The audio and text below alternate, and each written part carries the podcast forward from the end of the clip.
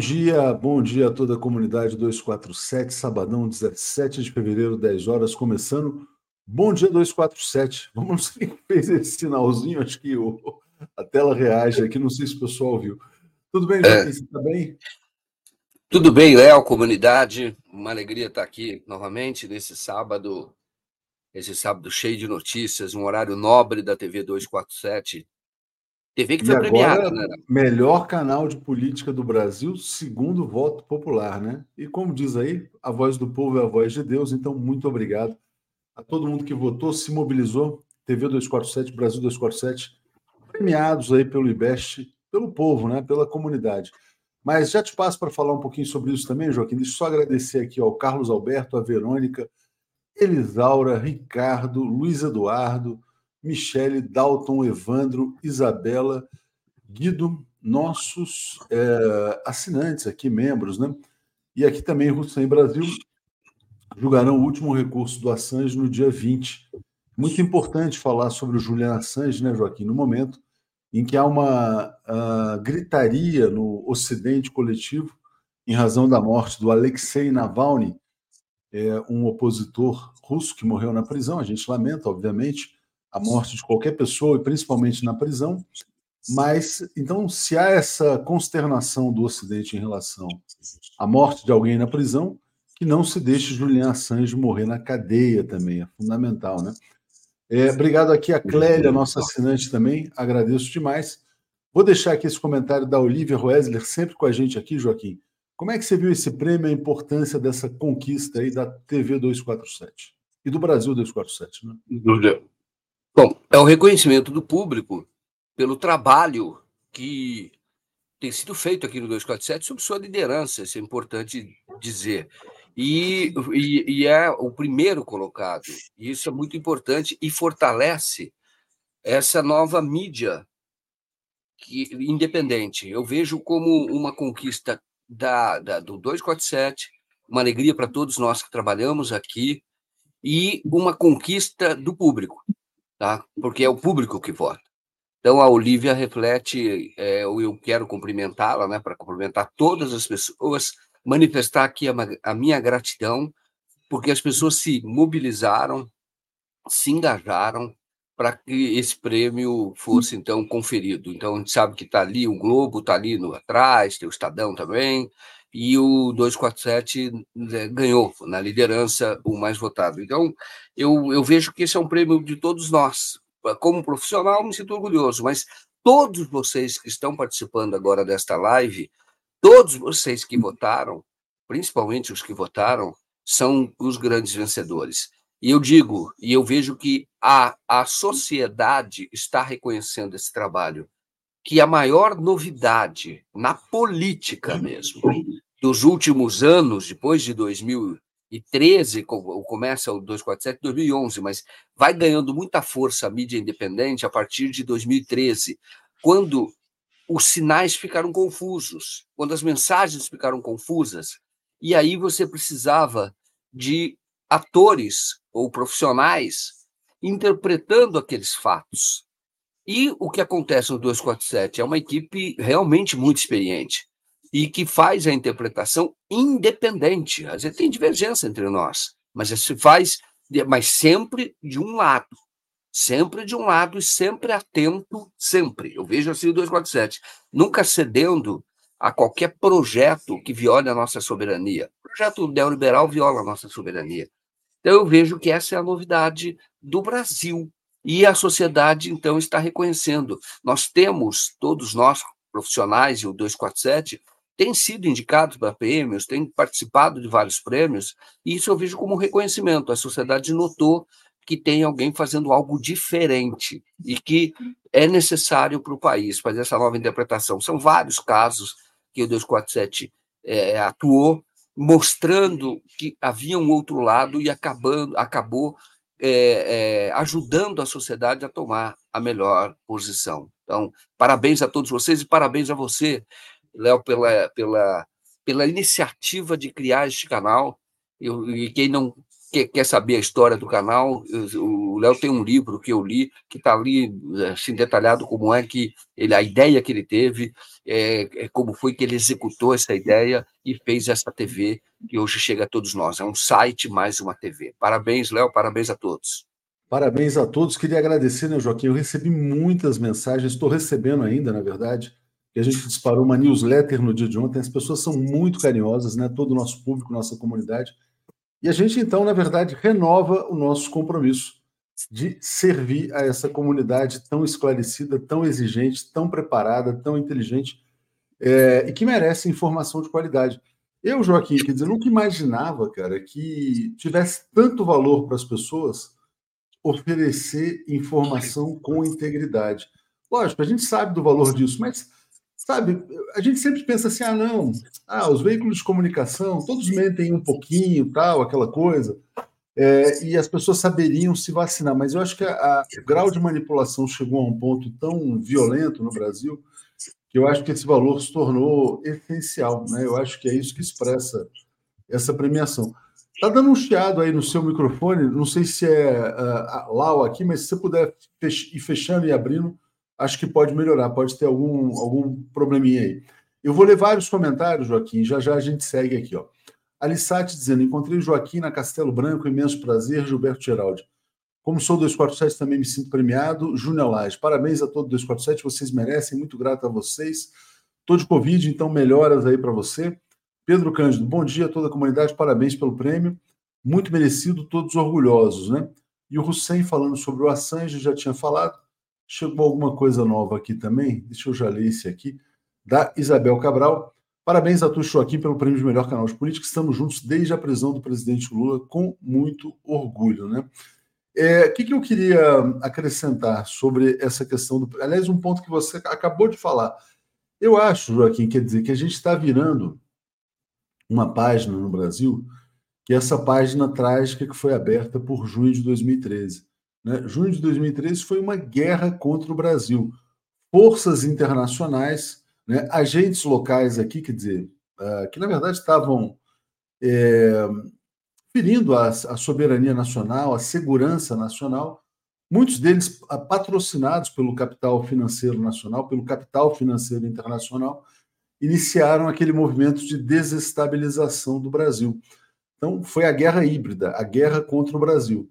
Junho de 2013, logo depois Operação Lava Jato, nada disso foi uh, acidental, tudo isso foi coordenado, né? Aliás, a Lava Jato está completando 10 anos daqui a pouquinho. Queria também dizer que acabo de ser convidado para escrever um artigo uh, num livro que está sendo organizado sobre os 10 anos dessa operação de guerra contra o Brasil. Vou escrever com prazer. Uh, e aí o que, que aconteceu? Quer dizer, golpe contra a presidente Dilma Rousseff, prisão política do presidente Lula, né? a assunção do, do, do, traidor Michel Temer à presidência. Como Michel Temer era a figura mais impopular do Brasil, golpista que era, então a ascensão da extrema-direita, do fascismo, a eleição de Jair Bolsonaro, que só foi possível graças à prisão do Lula, coordenada né, uh, pela Rede Globo, né, por um meio de comunicação, apoiada por vários veículos de comunicação. Então, como a população viu o seguinte, que, poxa, essa imprensa brasileira ela está atuando contra o Brasil, contra os interesses nacionais, né? eu acho que foi isso que nos fortaleceu e fez com que a gente chegasse a esse prêmio. É, depois, né, quer dizer, com muita luta, com muita resistência, a gente tem a libertação do Lula, a eleição de 2022, a construção da frente ampla, o início do processo de reconstrução do Brasil. E eu acho que esse prêmio, na verdade, ele é um recado né, uh, para a sociedade de uma maneira geral, sobre a importância de fortalecer os veículos de comunicação que defendem o Brasil e os brasileiros. Né? Isso é uma questão de soberania, uma questão de segurança nacional. Então, eu acho que é muito importante, nesse contexto de reconstrução nacional, que o público tenha se mobilizado. Até falei no dia de ontem que, por uma falha nossa, né, quer dizer, a gente não tem, a gente não é muito propagandista, mas eu acho que a partir de agora a gente vai ter que fortalecer né, um pouco a questão do marketing também. Até porque é o seguinte, quer dizer, na verdade, a gente tem que valorizar o voto do público, né? Quer dizer, então todo mundo está se mobilizando. A partir de agora a gente vai pedir mais voto, vai se movimentar mais. Dizer, E a gente tem que ocupar esses espaços, Joaquim, quer dizer, para mostrar para a sociedade dizendo o seguinte: olha, aqui tem uma trincheira em defesa do Brasil.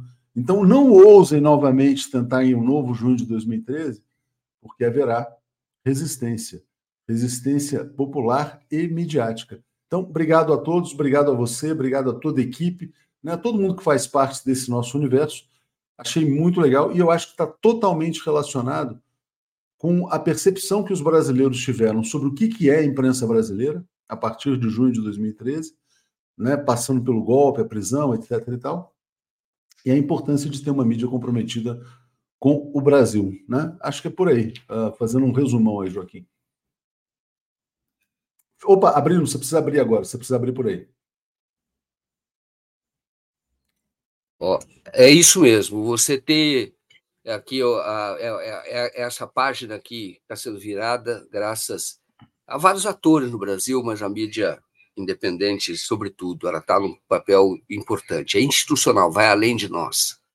E, e, e sempre que fala da mídia tradicional é da, dessa comunicação que é horizontal, completamente diferente de outros veículos da mídia corporativa. Então, a propósito, eu quero até agradecer a manifestação aqui, lembrar do Arissati, né, que ele, nós nos encontramos mesmo, estava indo para o interior, na Castelo Branco, e ele veio cumprimentar e falou, assim, fez questão de dizer, eu achei isso muito importante, dizer, eu contribuo com vocês. É, a minha participação, ele, foi ele que disse isso, a participação dele é fundamental, mas ele falou uma participação pequena, mas eu contribuo sempre então com os documentários, com o trabalho que vocês fazem. Então eu, eu, eu tive essa oportunidade de estar próximo de alguém que é a razão de tudo isso que nós estamos fazendo, que é, é nós estamos de alguma maneira conectando todas essas pessoas, todas que querem um Brasil soberano.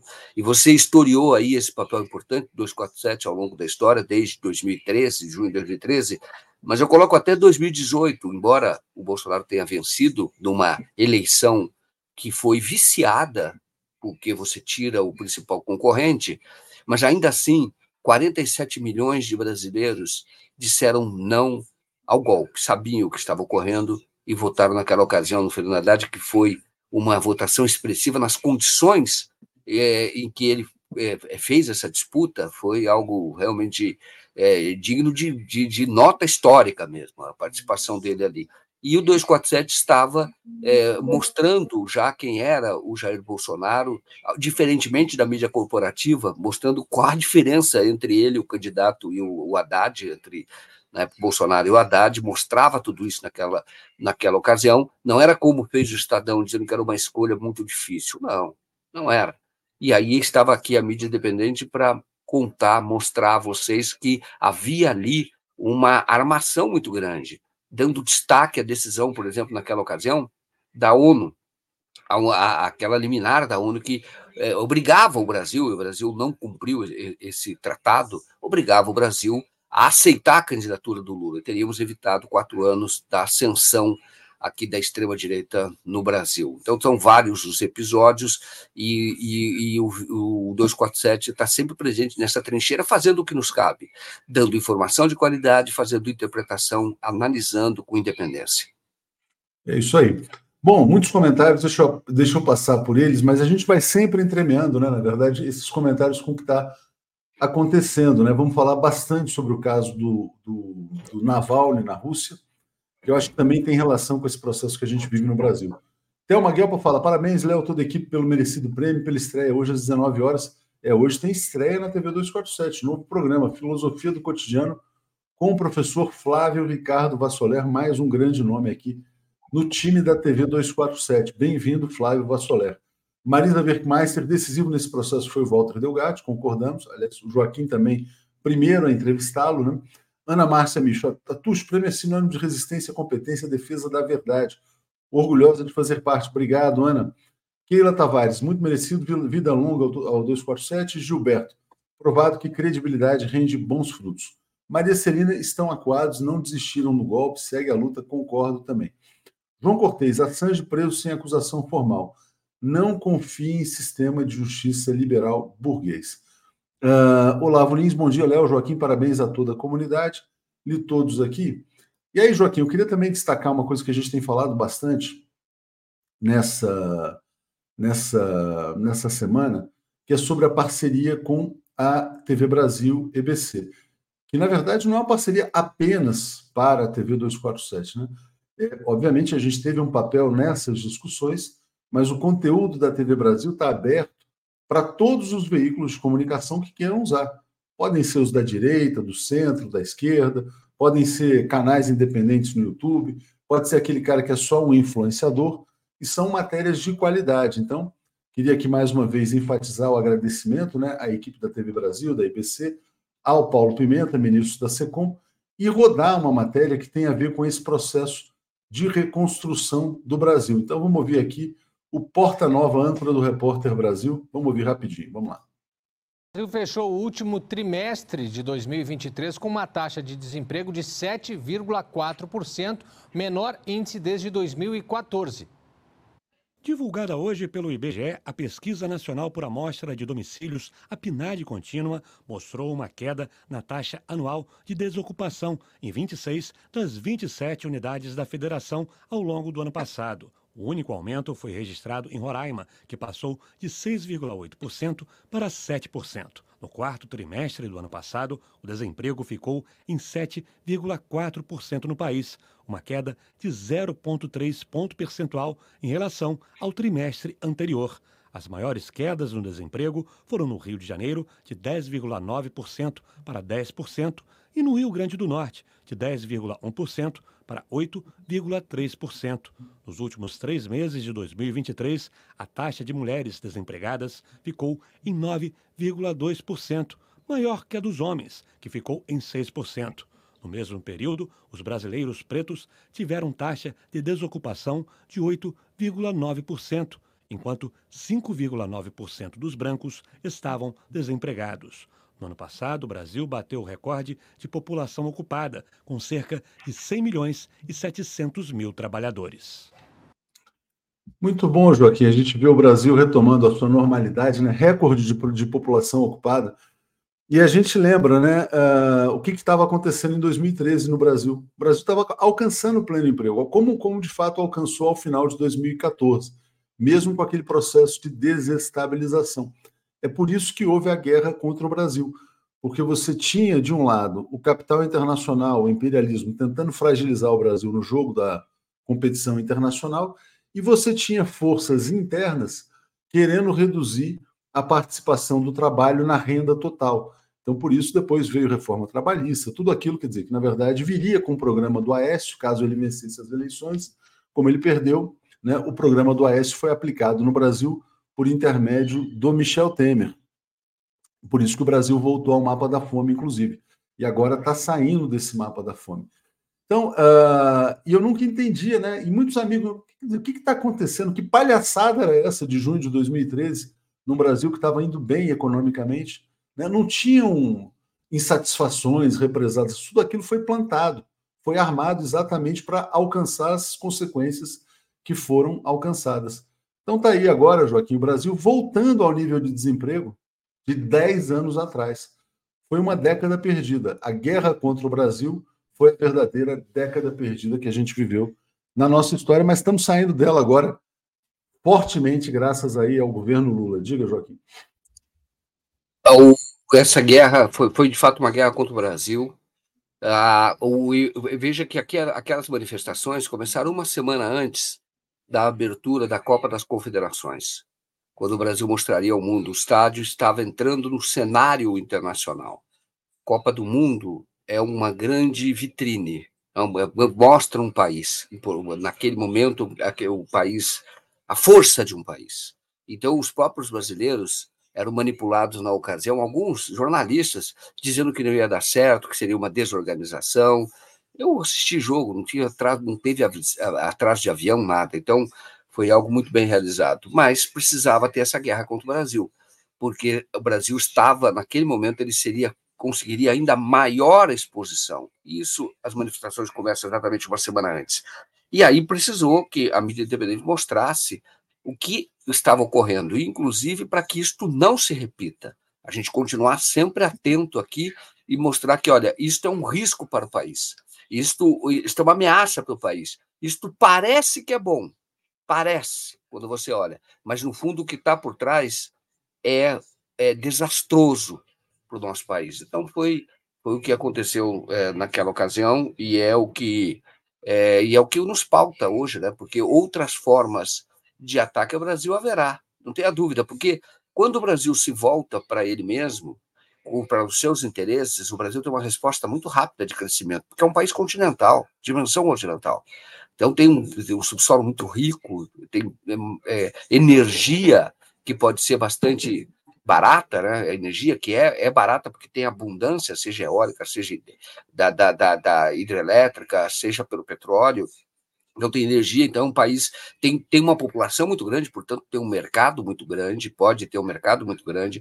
Tem também, em razão dessa população, a possibilidade de formação de grandes quadros então, é, sempre que se volta para ele, isso ocorre. Portanto, a mídia independente ela, não, ela se faz muito necessária agora, muito.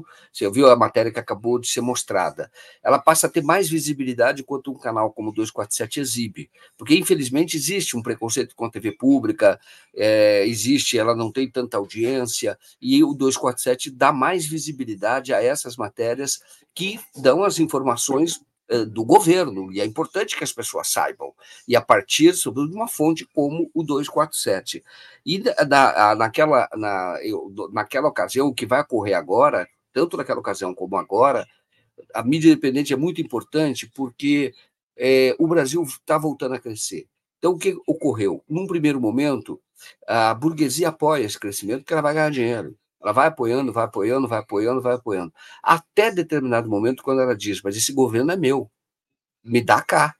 Não é do, não é do trabalhador, é até um ponto. Portanto, e, isso, isso é o que ocorre no Brasil. O Brasil cresce, o Brasil se desenvolve em governos com essa característica nacional desenvolvimentista, e aí você tem. Isso é só estudar, você vai história. Você olha, aí em algum momento se cria uma, uma narrativa para manipular a população e derrubar um governo de inclusão social. Foi exatamente o que aconteceu com a Dilma, e, e digo, vai acontecer de novo. E, e vão tentar. Se vai vão acontecer, tentar, mas não questão, vão conseguir. Né? Vão tentar, exatamente. Estamos aqui para tentar lutar contra isso, né? Bom, vamos, uh, vamos atualizar os comentários, porque vai chegando muito comentário aqui. Uh, tá aqui, vamos lá. Uh, aqui o Marcelo Barreto faz uma crítica ao Boulos, está dizendo o Boulos não vai ter Copa, é hoje considerado de esquerda. É, eu acho que em algum momento ele vai fazer um ajuste ali, quer dizer, uma, uma crítica sobre isso, mas olha, o Boulos, obviamente, é uma pessoa de esquerda comprometida né, com as causas populares. Isso aí eu acho que é inegável. Hussein Brasil está dizendo: o PT vai quebrar o Brasil, quebrou o recorde. É, agora o Brasil está quebrando o recorde de valor, né? João Cortez, parabéns, vocês me salvaram da loucura. É, Hussein está dizendo: PSDB e Centrão quebraram o Brasil para tirar a Dilma. Sim, foi uma recessão provocada. Até o Alberto Goldman falava sobre isso. Jarbas Nunes apoiando. Antônio Vasques está dizendo: Joaquim, se não fosse o Sirete, o Haddad ganharia. Na verdade, o Haddad não venceu as eleições porque a burguesia e o capital não queria a vitória do Haddad. Quer dizer, o editorial, a escolha muito difícil do Estado de São Paulo foi ele expressou a decisão do Fernando Henrique Cardoso, que não declarou apoio ao Haddad em 2018. Né? Que é o, representante da, da, burguesia no Brasil, era naquele momento. Eduardo Mais, eh, comentem, por favor, Lula sendo muito atacado nas redes por silenciar sobre a morte de Navalny e Maduro expulsar funcionários da ONU. A gente vai falar sobre isso já já. Roberta Graff, bom Léo Joaquim, viva, parabéns, ótimas análises sempre. Thelma Guelpa, a Jalil da Thelma aqui. Já já eu chego no, no Navalny, que tem tudo a ver com 2013. O, esse blogueiro que morreu na prisão na Rússia, Joaquim, ele era uma espécie de. É, como é que se diria? Uma, era uma mãe falei da Rússia, uma espécie de mamãe falei, uma espécie de Kim Kataguiri, alguma coisa desse tipo. Era um agitador das ruas no movimento, entre aspas, anticorrupção. Mas altamente conectado com o imperialismo, tem vídeos dele circulando. Aliás, tem um vídeo que é o que leva, o leva à prisão, em que ele negocia uma ajuda de 10 a 20 milhões de dólares do serviço secreto inglês para promover uma revolução colorida na Rússia. Né? É, também tem vídeos dele organizando manifestações racistas de extrema direita e fascistas, inclusive, é, classificando em que os manifestantes chamavam os chechenos, né, e os islâmicos na Rússia de ratos, baratas, etc. e tal. Então, assim, quer dizer, ele mobilizou uma parte da sociedade russa a partir do discurso de extrema-direita, e a gente tem que se perguntar, né? Vamos lá. Várias pessoas na Alemanha foram presas recentemente por fazer discursos extremistas, neonazismo, né? Se alguma dessas pessoas morrer na prisão, é, a culpa é, do Olaf Scholz, né? Morreu uma pessoa na prisão aqui no Brasil, é, que foi presa pelo Alexandre de Moraes. Né? O Alexandre de Moraes, então, tem que ser preso porque essa pessoa morreu na prisão? E se o Lula tivesse morrido na prisão política? Né? Então, são questões que têm que ser colocadas. Mas o, o Navalny é um instrumento dessa, dessa ação guerra híbrida financiada de fora para dentro e que na Rússia, na verdade, encontrou uma, um paredão. Né? A Rússia é um país que tem uma política de defesa da sua soberania, dos seus interesses nacionais, mais rígida do que outros países. O Brasil é um país mais, entre aspas, democrático. Alguns diriam que o Brasil é um país mais frágil, mais vulnerável. Né? É, a Rússia se fortaleceu, mas se fortaleceu, mas é atacada pelo Ocidente, é alvo de sanções. O mundo é muito mais complexo do que o que sai aí nas redes sociais. Então, passo agora, Joaquim, para você falar a respeito desse caso Navalny que está motivando ataques aí da extrema-direita contra o governo Lula. Abrindo o microfone, abrindo o áudio, áudio. Você vê que a Navalny, você olha, você viu que o tratamento que hoje o Ocidente está dando para esse caso antes de qualquer investigação. Antes de qualquer conclusão de investigação, já estão condenando o Putin. E eu acho curioso, quando eu vejo esse caso, eu acho curioso é, quando você compara com o, o Está comparando? Você apareceu duas vezes aqui, Léo. Você está É, eu fui fazer isso. Peraí. Eu vou ter que. Tomara que não caia a transmissão, peraí. Tá. Não, eu, eu acho que não. Eu, eu continuo, continuo aqui. Aí você tem o. O Navalny, você assim, toda essa indignação rápida, o governo já condenando Putin, jornais condenando Putin, exigindo que o, o, o, o mundo, o Brasil, inclusive, por causa do jornal o Globo, condene a Rússia querendo mais guerra, usando isso como pretexto para mais guerra, para mais, mais, ucranianos morrerem, porque é isso que está acontecendo, é mais ucraniano morrendo. E, e, eu acho curioso o silêncio de todos os, o Ocidente, mesmo da mídia ocidental, o silêncio em relação ao Assange. Estão matando o Assange. O Assange está matando, ele já, já é uma pessoa, já tem diagnóstico disso, que não tem uma. Ele, ele, ele não está ele não tá bem porque ele está tá em cela isolada. Que crime ele cometeu? Qual é o crime? Por divulgar informação relevante. Esse foi o crime, é um ataque à liberdade de expressão e todo mundo fica em silêncio. Agora, o Nalvani, que não tem ainda a conclusão da investigação, já condena antecipadamente o Putin e, está, e agora estão usando, veja, essa matéria aí, que é do 247. O Globo, é, ele, ele já pressionando o Brasil para tomar posição contra a Rússia, que é um parceiro estratégico do Brasil. Eu acho curioso esse dois pesos e duas medidas, como ocorre no mundo. E aí exige, os Estados Unidos querem levar o Assange para lá, e é possível que ele vá, para ficar é, em prisão perpétua, praticamente perpétua, cento e tantos anos, vai morrer na prisão, e, e, ninguém se posiciona, e ninguém diz por que, que o Assange está preso, qual foi o, o, crime grave que ele cometeu para estar numa, num presídio em cela isolada. Agora, querem que o Brasil condene a Rússia. Por quê? Porque estão usando a morte, não havia nenhuma morte você comemora, mas estão usando agora o cadáver dele para fazer um jogo geopolítico, para isolar e tentar isolar a Rússia. É isso que estão fazendo. E querem que o Brasil entra nessa história que seriam contra os interesses do Brasil. É, é a, questão, a questão é exatamente essa, né, Joaquim? A quem interessa a morte do Navalny? Ao Vladimir Putin, certamente não era. Né? Interessa ao Ocidente que está em guerra contra a Rússia. Exato. Exato. E, e, você tem que ter uma investigação independente. Quer dizer, o, o, o, quando você falou do Mamãe Falei, eu fui olhar um pouco a biografia dele. De fato, é o mesmo discurso de 2013, viu? E é curioso, né, como a gente vê similaridade né, do que ocorreu na Rússia, o que ocorreu no Brasil e que tentaram fazer com a China, com a revolu aquela revolução lá no Hong Kong, que a China não permitiu. Tentaram usar ali também, para desestabilizar o governo no, da China, como fizeram com, fizeram com o Brasil. Só que aqui, aqui para eles, foi mamão com açúcar, porque tinha agentes públicos que trabalharam a favor, tinha uma mídia hegemônica, usar o termo aí, meios hegemônicos, né? Isso é me sugeriram, são os meios hegemônicos, ou mídia hegemônica, que os, naquela época foram, todos se uniram para ajudar nessa guerra contra o Brasil. E agora estão querendo de novo essa guerra, tentando emparedar o Lula. Só que o Lula está muito experiente, né? É, ah, o Lula tá, sabe. Muito experiente, está atento, fez um discurso hoje muito importante. Deixa eu só Exato. pegar como gancho esse artigo, esse comentário do Zé Henrique, ele fala: a TV 247 mostrou como funciona a orquestração do imperialismo pela mídia nos países.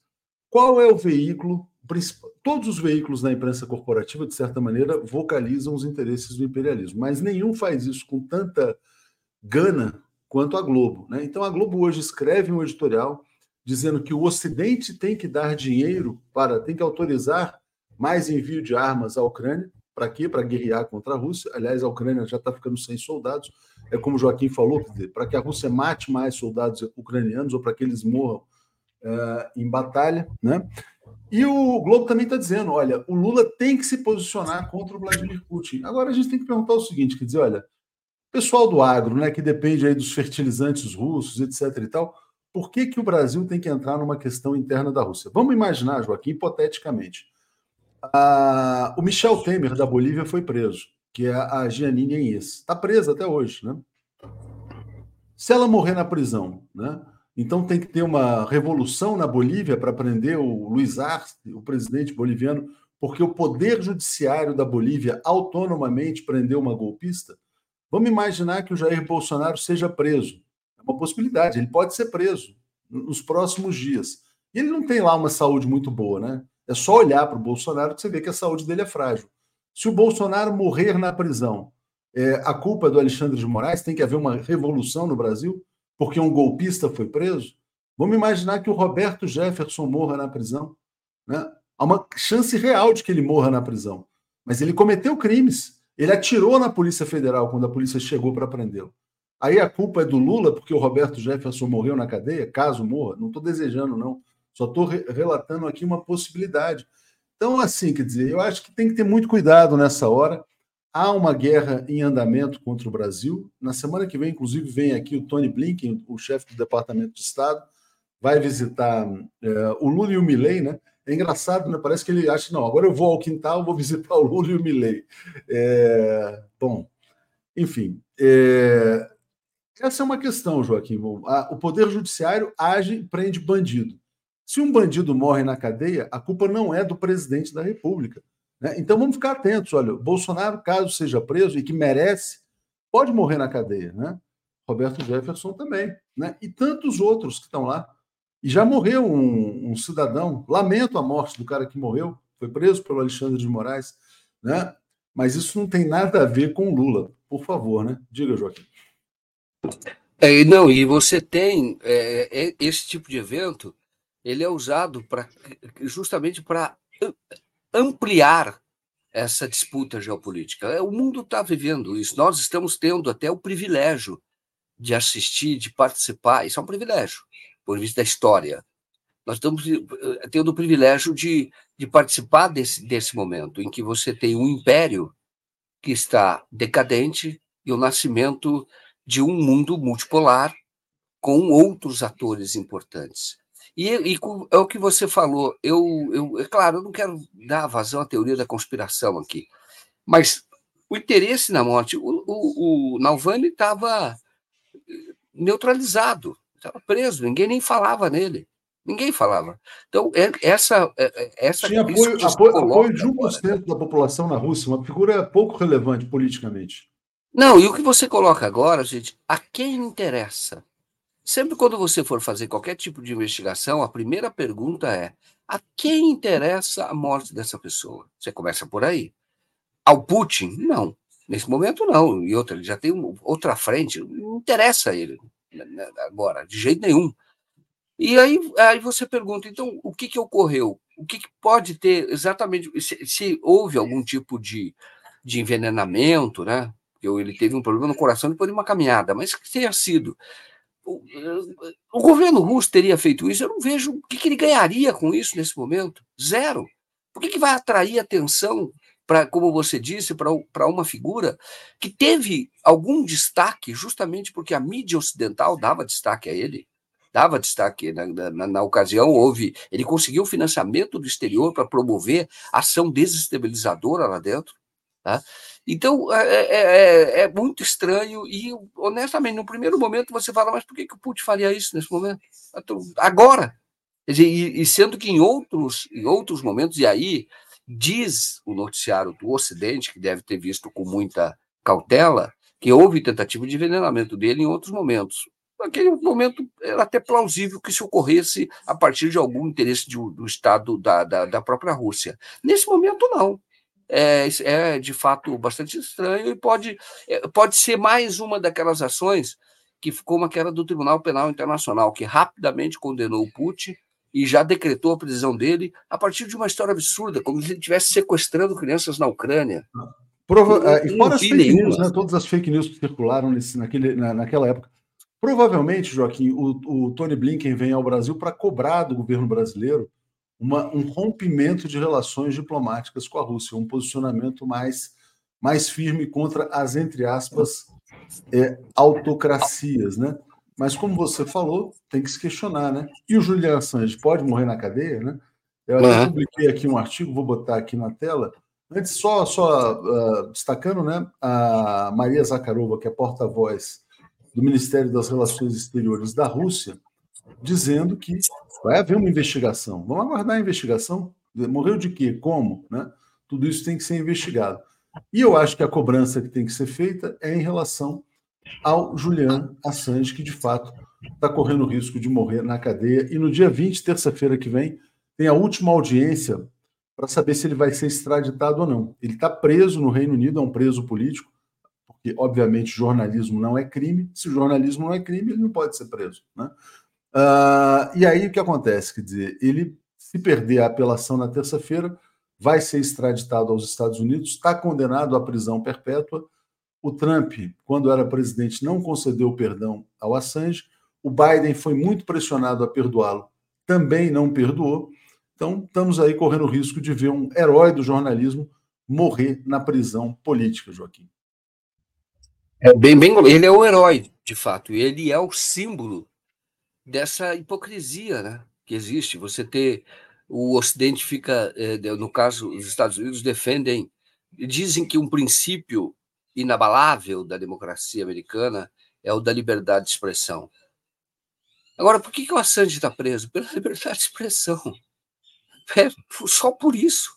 Porque ele, ele divulgou documentos, inclusive nós sabemos mais sobre o Sérgio Moro por causa do Assange por conta de documentos secretos. Aliás, só um parênteses, Joaquim, já que você mencionou o Sérgio Moro, é importante, porque o Moro é uma das pessoas que está mais agitando essa cobrança ao governo brasileiro, etc. E tal. O Moro Olha. não está preocupado pelo Navalny, não, tá? O Moro não pensa em ninguém.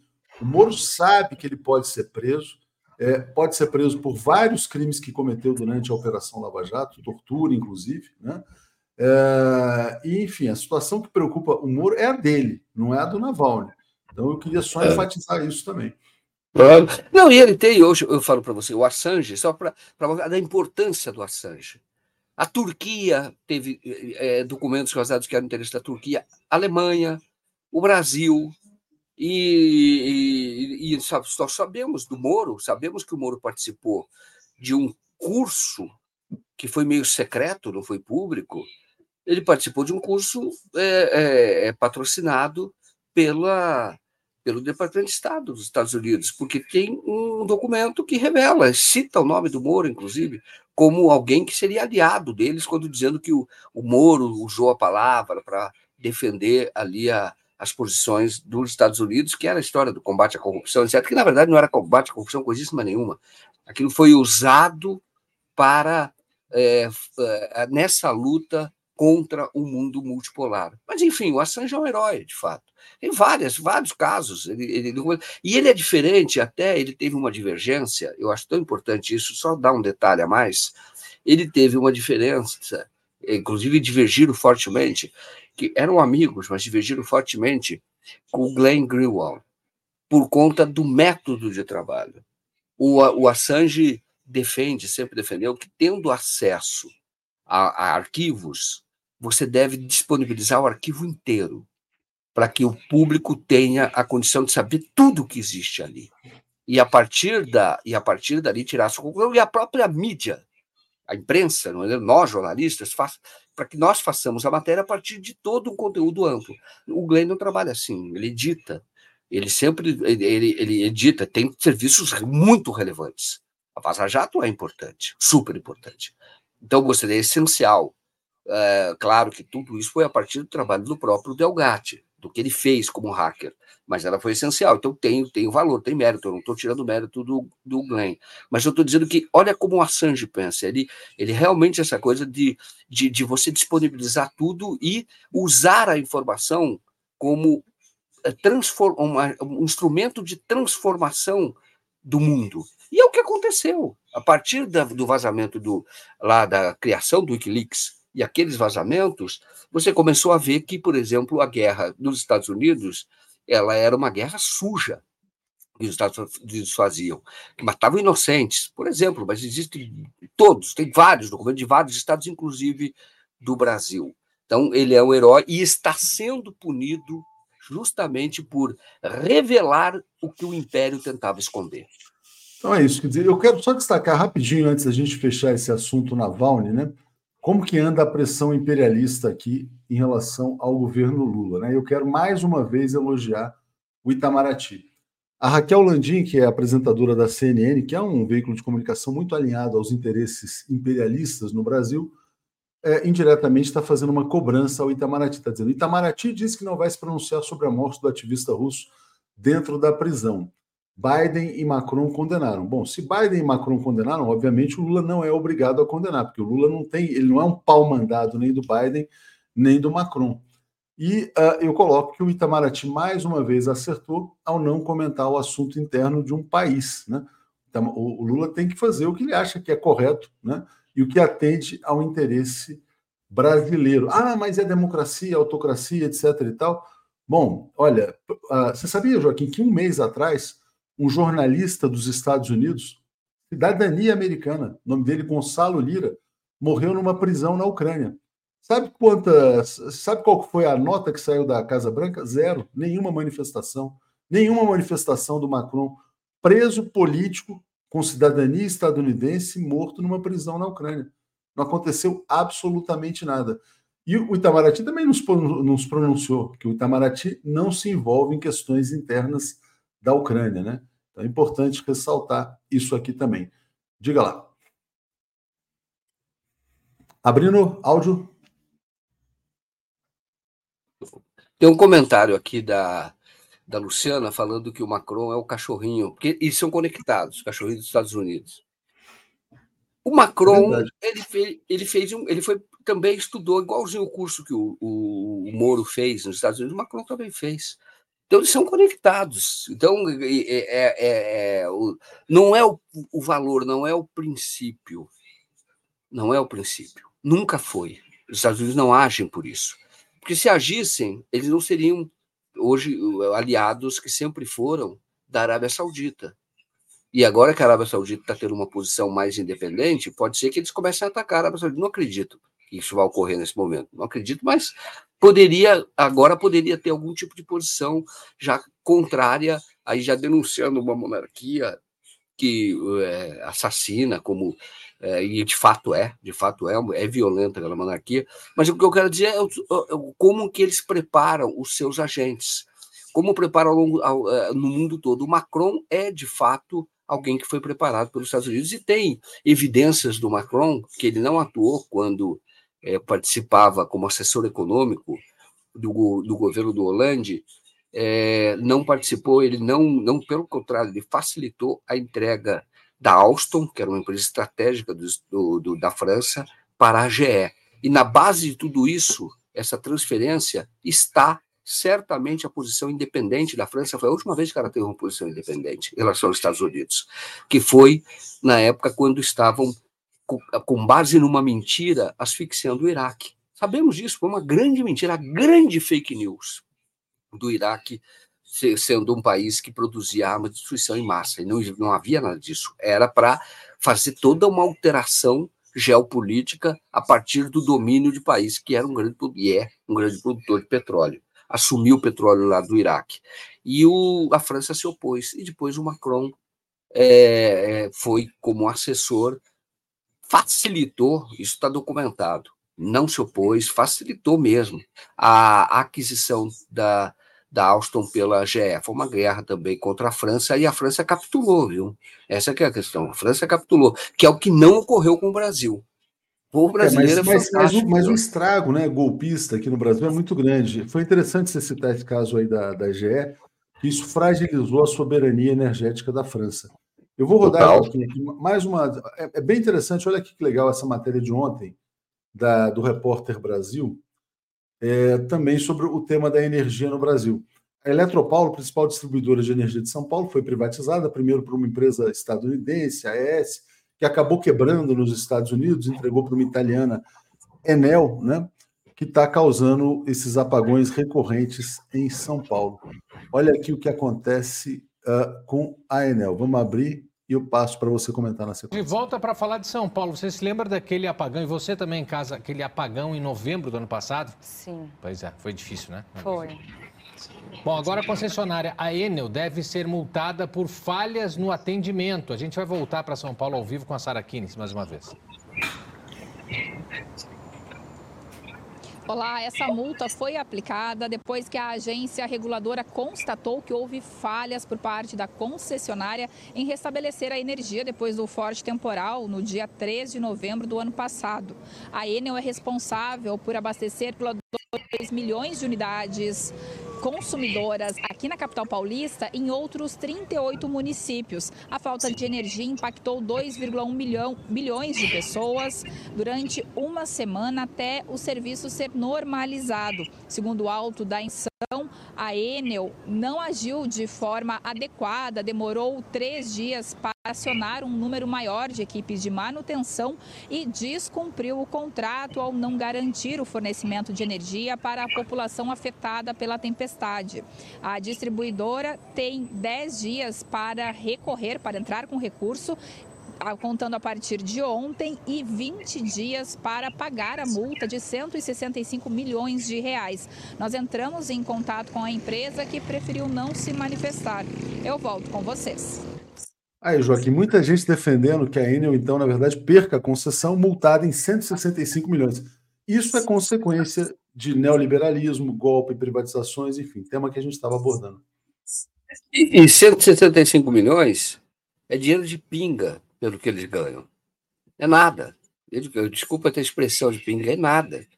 E isso ele até, até, até, até, até paga, vai pagar isso, é possível que pague, mas eles, que eles ganham, e os cortes que eles fizeram, e por isso teve o apagão, para maximizar o lucro é gigantesco.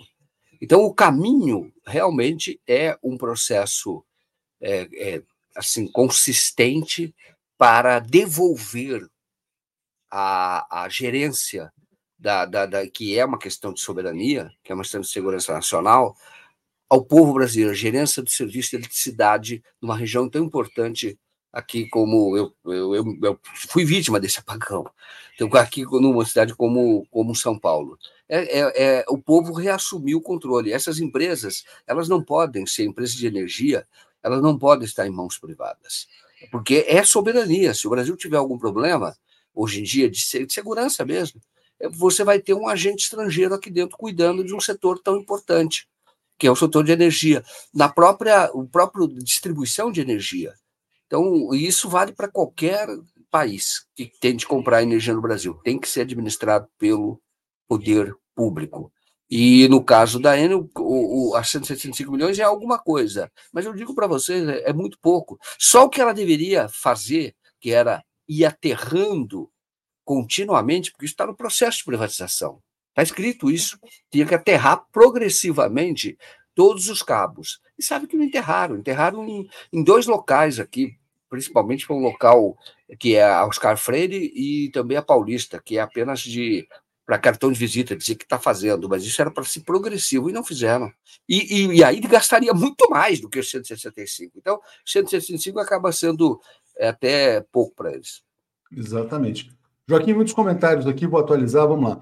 É, Leila Jenkins, lembrando que o Assange mostrou o vídeo dos assassinatos cometidos pelos Estados Unidos. Roberto Vieira, a campanha contra a Rússia está sendo propagada até mesmo em games de computador, né? É, guerra híbrida, né? Hussein, Léo, traga a Valesca Martins para falar do Lofer contra o Assange, contra o Imran Khan. Boa ideia. Luiz Henrique Gomes, todo mundo morre dentro ou fora de uma prisão. As razões é que variam aos interesses, que são praticamente infinitos. Amor e admiração por vocês, obrigado. Uh, Hussein, mídia golpista abraça seus operadores, cai na OTAN. Cláudia Virmont, tom do discurso é falar unicamente sobre democracia, não dizer nada, absolutamente nada sobre combate à pobreza, como se isso não existisse. Hussein, comando militar egípcio, nega, nega a expulsão palestina. Dom Sebastião, Tucker Carlson é odiado pela entrevista com Putin. Obrigado ao Geraldo Couto. Cláudio diz que Navalny não fará falta, Assange sim.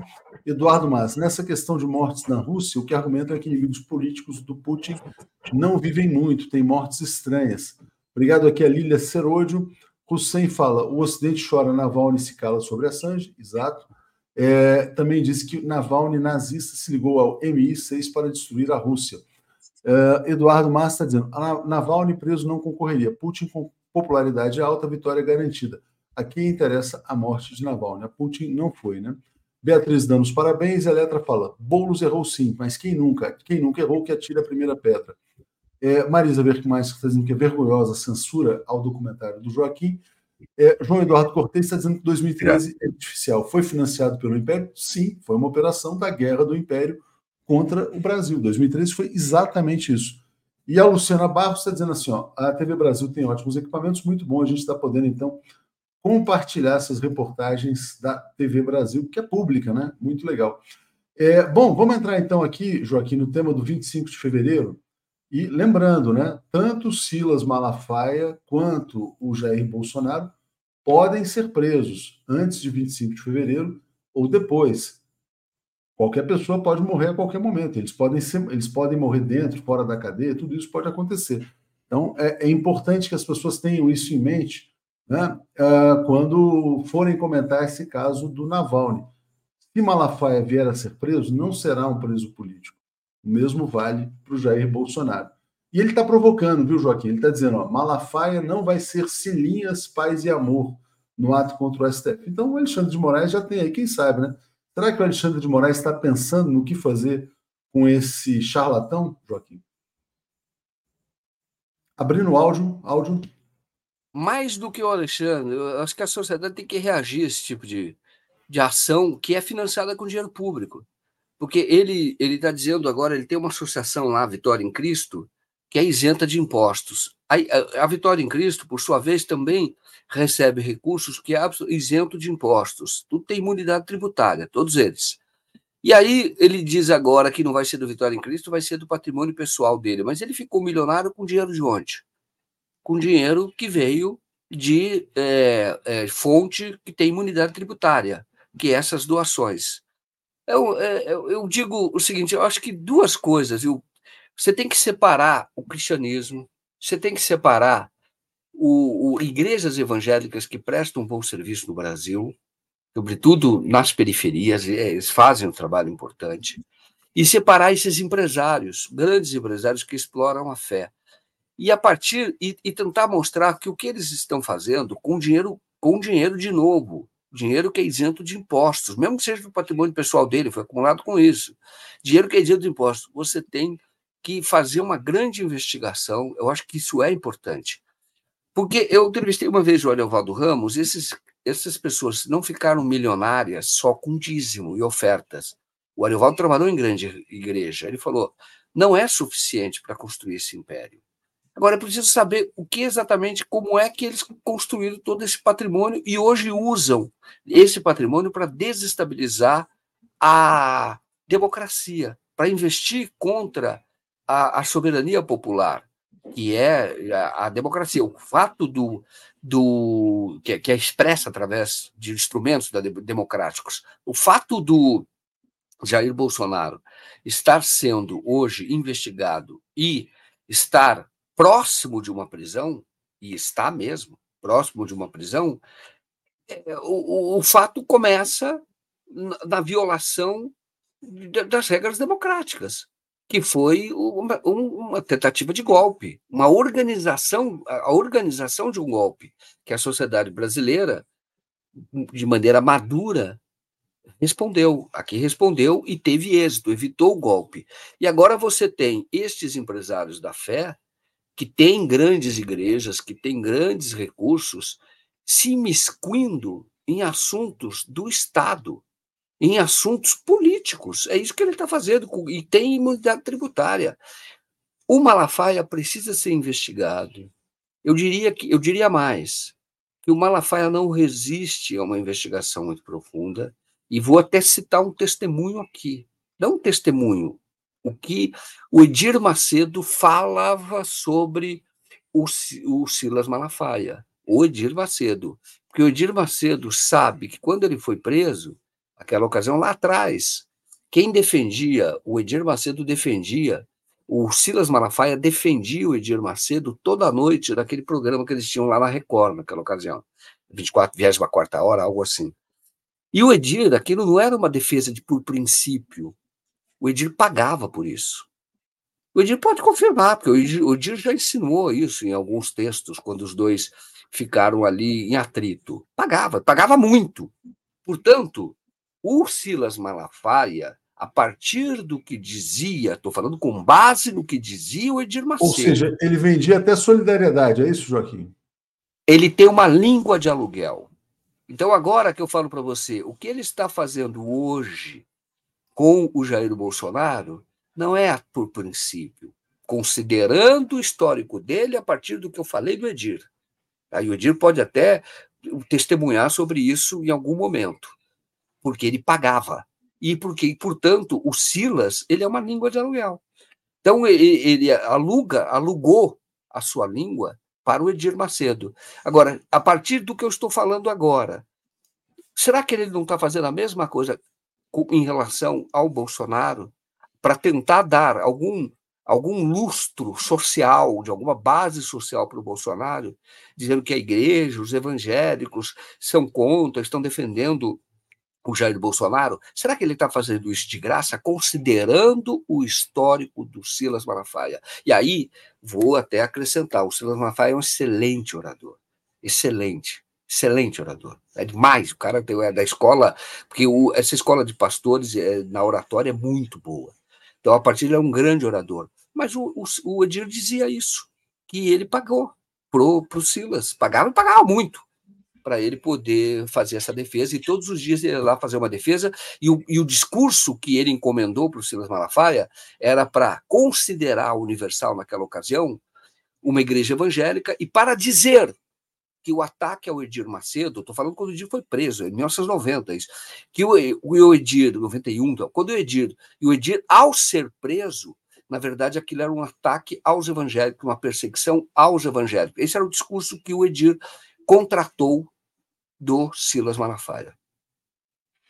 Não, muito boa essa, essa lembrança, né? Quer dizer, porque claramente, né, Joaquim, o que está ficando claro é que o, o organizador desse evento é o empresário da fé, Silas Malafaia e tudo que ele faz, né? Quer dizer, aliás, eu, teve um comentário muito interessante, acho que foi a Sinara Menezes que fez. Ela falou assim: Porra, porque quando alguém, um fiel, precisa de dinheiro, né, ele tem que pedir a Deus. Peça a Deus que será atendido, né? Por que quando o pastor precisa de dinheiro, ele pede ao fiel e não pede a Deus? Né? Então, é interessante. E o Malafaia, na verdade, está sempre ali é, movimentando essa máquina financeira gigantesca, uma máquina de lavagem de dinheiro também, né? É, eu queria te pedir um comentário rapidamente, Joaquim, porque eu quero trazer outros assuntos. Como é que você está vendo é, esses políticos que estão anunciando participação nesse ato de afronta ao Supremo? Né? Ronaldo Caiado confirmou que vai, o Ricardo Nunes, prefeito de São Paulo, governador de São Paulo, e o Aloysio Nunes, que foi teve uma atuação no golpe de 2016, agora está corrigindo sua rota, diz que estão indo todos para um suicídio coletivo. É um suicídio político coletivo. Diga lá. É, é um suicídio político. Falou bem, é interessante isso colocado. Não é porque vão ser ameaçados de prisão. Não é só por isso. É porque o projeto do Bolsonaro não interessa a quem quer viver da política, a quem quer disputar a eleição e quem quer um Congresso livre, a quem quer disputar a eleição com a possibilidade de, seja lá, de que segmento for, exercer o seu mandato. É como é, é você defender, você está defendendo, ao defender o Bolsonaro, você está defendendo a antipolítica, que é o que ele faz. O projeto de golpe dele é antipolítica. É tentar ter o poder pela força, pela manobra com base na força. Ele queria os militares, garantindo a intervenção dele para que ele se tornasse um ditador no Brasil. Então, quando você tem pessoas, que é o caso do Ricardo Nunes, que foi vereador, candidato a vice-prefeito, ele, ele, disputou a eleição eh, diretamente para vereador, e, e, lá na Zona Sul, aqui em São Paulo, mas disputou a eleição com voto. E agora ele vai apoiar ele vai fazer um, discurso, vai a uma manifestação. O Tarcísio, o Tarcísio já foi funcionário do, do Bolsonaro, é ruim para ele, se ele quer ter futuro político, é ruim colar a imagem no Bolsonaro. Agora, o Ricardo Nunes, ele, quando vai lá, que já que, que ele tinha essa posição independente, é da velha escola do PMDB, do MDB, né? Quando ele vai lá, ele está apoiando a antipolítica. Então, é um suicídio, de fato. Ele está negando a, a, os instrumentos pelos quais ele foi ele próprio chegou à, à posição que chegou, como candidato a vice do Bruno Covas e depois prefeito. É, e não, não, espero que essas pessoas estão, elas estão equivocadas, porque elas estão considerando que o, colando a imagem no Bolsonaro, elas terão votos, elas terão apoio.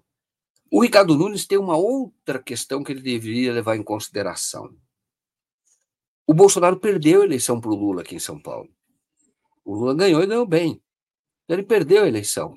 Então não é um bom negócio para ele eleitoral, de eleitoral, estar num palanque destes. Não é um bom negócio. Não sei que tipo de pressão existiu. Ele está cedendo muito ao Bolsonaro. O vice vai ser um, um, extremista aí, militar, da Polícia Militar, um extremista de direita. Está cedendo. Deve ter sido pressionado a comparecer. E, e, e acho que vai ser até interessante para o para o Boulos, que é o outro candidato com chance, porque o próximo prefeito será ou o Ricardo Nunes ou o Boulos, não será outro. E será até interessante, porque considerando que o Lula ganhou a eleição aqui, o, o Ricardo Nunes cada vez mais colando a sua imagem na do Bolsonaro, isso vai ter uma resposta que não vai ser aquela que o Ricardo Nunes gostaria. Tenho certeza. Ele deveria avaliar melhor, porque, como eu disse, ele, é da, ele foi alçado à política pelo MDB, daquela velha escola do, do, do MDB. Isso é um partido que disputa voto, que disputa a eleição, que disputa poder pelo voto. Exceção do Michel Temer, aquela vez que foi para o poder, mas era vice, foi para o poder do, pelo, pelo um golpe. Mas ele deveria, deveria levar em consideração que não é, politicamente, não é positivo para ele. É, agir assim pelo medo, ó, oh, o mito vai me abandonar, mas o mito está indo para a cadeia, né? É importante que ele tenha isso é, em mente, né? É, vamos lá. É, Hussein está dizendo que Malafaia é discurso no estilo Mein Kampf, gritaria. Aliás, o Navalny também era assim, é só olhar os, os vídeos do Navalny. Carlos Henrique, 247 foi responsável por manter minha sanidade mental no desgoverno do inelegível. Infugível. Léo quadrado, Joaquim, Florestan e Hilde, aqueles dois ranzinzas que eu adoro, Alex e Paulo. Meninas e correspondentes são ótimos. Obrigado ao Carlos Henrique. Márcia, parabéns pelo prêmio conquistado com competência e trabalho. Obrigado, Hussein. Monstrão, o carnaval acabou, cadê o Bertoldo? É, já que é o Bertoldo 2, né? Nívia Viegas, parabéns à TV 247. Pensilvânia, quando puderem, apoio ao Conde. O canal dele foi hackeado violentamente. Falei com o Conde ontem, ele já está tomando as providências. Acho que tudo vai voltar rapidamente. Hussein, será que rola propina para privatização subfaturada? Será? Né? Ana Maria Santeiro, parabéns, Léo, pelo prêmio, pela iniciativa de compartilhar as matérias do Repórter Brasil. Obrigado, Ana, e obrigado também à TV Brasil. Leila Jinks, Assange mostrou o vídeo de assassinatos cometidos pelos Estados Unidos. Vamos falar um pouquinho aqui agora, Joaquim, sobre a questão do genocídio, né? Aqui, ó, a Rosa diz: todos vão cair com ladrão corrupto genocida, né? Pode ser uma purga né, na política brasileira, pode ser uma coisa fantástica. É, deixa eu botar aqui é, uma da, um trecho da fala do presidente Lula, uma matéria que a gente publica, né? Ele condenou o genocídio é, promovido por Israel e ressaltou que as mazelas não serão resolvidas pela extrema-direita racista. o Lula também, na verdade, defendeu a criação do Estado palestino mais uma vez nesse discurso na cúpula africana. Eu queria compartilhar aqui, quer dizer, o que, que acontece quando um jornalista resolve passar vexame, né? Vou pegar aqui o caso da Dora Kramer, jornalista que tinha, era experiente, tinha um nome, né, na imprensa brasileira. O que, que ela fez? Ela fez uma postagem no X dizendo que ah, opa, botei aqui, que a esquerda vai pagar um preço pelas decisões do Lula, que a comunidade judaica nunca mais votará na esquerda, nos candidatos apoiados pelo Lula, etc. E tal. O que, que aconteceu? Né? Judeus se pronunciaram dizendo que ela não fala em nome dos judeus, né, na verdade, e que muitos continuam votando no Lula exatamente pelo fato do presidente Lula ser um humanista que defende a paz no mundo. Né? Então está aqui Quero mais uma vez parabenizar a articulação judaica de esquerda, que diz: boa parte da nossa comunidade judaica elegeu Lula exatamente porque conhece e confia nas suas posições pró-paz. Os que tendem a se isolar cada vez mais são aqueles que foram para a hebraica aplaudir Bolsonaro, tratar quilombolas como animais. Então, estão aí os judeus da articulação judaica dizendo que judeus não são genocidas, que judeus não são racistas, que judeus não apoiam né, essa barbárie uh, perpetrada pelo governo do Benjamin Netanyahu. E ficou aí o vexame da Dora Kramer. Diga, Joaquim. É, eu, a, a, Dora Kramer, ela está. É, quando ela está falando que não terá voto dos judeus, na verdade o que ela está dizendo é assim: talvez não tenha a grana, porque até nem precisa mais, porque antigamente a, a, o financiamento de uma eleição era privado.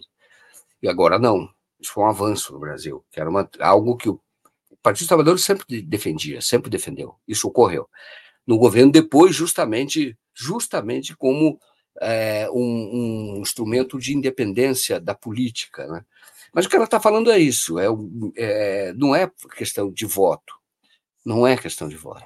É uma questão do, do tipo da grana, do apoio, seria, porque é assim que os judeus fazem um grande lobby no mundo, a partir da grana que tem, tem muita grana, sobretudo na área financeira, na área dos bancos.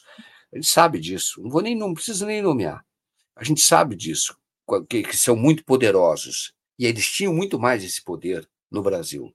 Então, o, e, e aí você tem uma reação, de fato, de, de judeus e, importantes que têm uma posição independente ao sionismo, que fazem questão de diferenciar que o sionismo é racista, e quando fazem essa colocação de que o, o, o, esses sionistas eles apoiaram o Bolsonaro, mesmo depois do Bolsonaro é, comparar o, negro a um animal, dizendo que pesava em arrobas. Eu lembro que nessa ocasião teve, teve um racha na Ibraca do Rio de Janeiro. Teve gente que deixou lá por conta disso. Agora, quem é que prevaleceu? Continuou aqueles que têm grana, continuaram apoiando o Jair Bolsonaro. E, e agora o Lula, tendo esta posição, eu acho que é muito mais, do ponto de vista da popularidade, é muito mais interessante para o Lula. É você ficar ao lado daquele que hoje está sendo vítima de uma ação genocida eu acho que vai ter muito mais é, a resposta, em termos, se for pensamento puramente eleitoral. Puramente eleitoral. O mundo hoje rejeita o que Israel está fazendo, o governo sionista de Israel está fazendo. O mundo rejeita. Está rejeitando, inclusive no Brasil. Não tem muitas manifestações, porque eu acho que as manifestações poderiam ser muito mais numerosas, porque eu acho que o, é, é, o, o, de alguma maneira, o, a esquerda, ela, ela, ela, nesse ponto de vista, até vou, vou até introduzir esse tema aqui rapidamente nesse comentário, porque isso é importante. É, a esquerda hoje ela está fazendo pouca manifestação. Ela no passado ela era a esquerda tinha as ruas, porque até porque não era governo. E aí tinha as ruas como o, o seu palco de ação política. Então, sempre eram, eram manifestações muito grandes. Desde junho de 2013, a esquerda ensinou como é que a extrema-direita ganha poder ocupando as ruas. E hoje, infelizmente, a esquerda não tem ocupado as ruas como foi no passado. Estou falando contra a Palestina, Porque quando a Dora Kramer faz esse tipo de comentário, ela está dizendo, ó, oh, cuidado, porque o Lula vai, vai, perder, vai perder voto, não vai ter voto da comunidade judaica, isso vai ser ruim, pode. Não vai, entendeu? Isso não vai ocorrer. Mas, de fato, a resposta que a esquerda poderia dar é, é, é, é sempre nessas causas como a da Palestina e qualquer outra causa relevante de, da, da, do campo popular, que engrossasse, que estivesse todo mundo na, na, nas manifestações. Mas houve uma certa acomodação, viu? Então eu falo para vocês, nós todos estamos aqui, eu falo até em nome próprio, né? até o nome próprio. A gente não tem participado como participava antigamente, talvez tenha sido uma acomodação, isso tem que mudar. É isso aí. É, bom, mas ficou aí, ficou registrado então o vexame da jornalista, né? É, vamos lá, vamos trazer então aqui, Joaquim, muitos comentários chegando, agradecendo a todos mais uma vez. Hussein está dizendo, ó, PMs cooptados afugentam a esquerda por medo. Uh, lembra que o Nigri, Meyer Nigri, sionista, indicou Aras e Weingarten para o Bozo. É verdade, né? Tem empresários aí que devem estar com medo do Alexandre de Moraes. Carolina Santos, claramente o STF continua sendo testado, estados com lideranças bolsonaristas liberam escolas de, da exigência de vacinas, sabendo que o STF ia questionar. O que me espanta são os ministérios públicos desse estado se calarem. Alô, Gonê, né? Uh, Hussein fala que a resistência palestina é resistência ao império. E a Carmélia, eles não têm crédito com Deus, por isso recorrem aos incautos. Parabéns, 247, pelo prêmio merecido demais. Então vamos seguir aqui. É, é, deixa, ah, quero trazer então aqui, na verdade, agora um trecho aqui já, o eixo da fala do presidente Lula nessa viagem à África, Joaquim, em que ele fala que Brasil e África vão atuar juntos por uma nova ordem internacional. Lula tem falado muito né, nessa questão é, da reforma do Conselho de Segurança, do papel do Sul Global, e tem uma decisão que eu achei muito assim, que o Lula não está simplesmente falando, né? É, ele anunciou que a representação diplomática do Brasil em Addis Abeba, que é a capital da Etiópia, vai ter agora não só diplomatas, mas representantes da Fiocruz para atuar na questão da vacinação na África, representantes também da Embrapa para atuar na questão da segurança alimentar. Isso mostra também a generosidade do Lula, né? porque o Brasil vai transferir tecnologia para que a África também possa se tornar é, um país de capacidade agrícola. Então, o Lula não está pensando apenas assim, quer dizer, ah, no Brasil. E, ó, no Egito ele conseguiu uma vitória importantíssima para o agro brasileiro abrir o mercado para exportação de carne. Mas o Lula realmente está agindo como um líder do sul global, viu, Joaquim? O líder dos oprimidos do mundo. Eu acho que, assim, olha, realmente está surpreendendo muito, uh, ele está indo muito além do que muitos esperavam, uh, até que poderia ser possível. Né? Então, acho que está de parabéns e disse que o Brasil vai ajudar a África a superar a fome e o problema energético também. Diga lá, Joaquim. Fantástico, porque o Brasil, você tem o seguinte: o Brasil tem de fato, a Embrapa é uma conquista do povo brasileiro importantíssima na agricultura. O Brasil ganhou, teve grandes saltos de produtividade na agricultura por conta da Embrapa. E também a Fiocruz. A Fiocruz produz vacina, é um exemplo para o mundo. Aí, os ignorantes vão dizer que o, o, o, Lula deveria usar esses instrumentos internamente, porque o Brasil está cheio de carências, etc. Isto é, isto é uma forma de você aumentar a sua influência no mundo. E é claro que aumentando a sua influência, o Brasil ajudando a, a, ali a Etiópia, os países da África, a, a, modernizar suas técnicas agrícolas, ele se fixa, porque o Brasil quer ir além da questão da agricultura. O Brasil tem um projeto de industrialização, ou reindustrialização. Então, ao fazer isso, ele está abrindo portas. É muito inteligente o Lula. Vou dizer uma coisa para vocês, que eu lembro do Lula, eu gosto de comparar o Lula, porque o Lula nunca deixou de ser o líder sindical. Nunca deixou. O apoio que o, o, as greves do ABC tiveram, eh, naquela época, 79, 80, tiveram um grande apoio em São Bernardo do Campo e no Brasil todo, se deve muito à aproximação que o Lula, como líder sindical, fez da sociedade de São Bernardo. E como diretor ele já fazia. Ele, ele, o, o, o, ele promovia ali em São Bernardo, ele tinha, ele usava o, o, a, o sindicato de São Bernardo era uma espécie de poupa-tempo da época. E é privado, é privado não, é de um segmento da sociedade. É, é da, dos metalúrgicos e atendia a todos. E, e é questão, em questões gerais, como a pessoa queria se aposentar, nem mesmo que não fosse metalúrgico, ia lá resolver o seu problema. Queria tirar documento, ia lá resolver o seu problema. Queria fazer cursos, ele fazia cursos, ele deu cursos para a cidade inteira de São Bernardo, os cursos de madureza eram feitos lá. Ele fazia lá. Os bailes, era curioso, porque eu levantei isso para fazer o, dois documentários, da posse os bailes, e o 580 dias. Os grandes bailes de São Bernardo era lá. Campeonato de esportes era lá. E agora ele está como.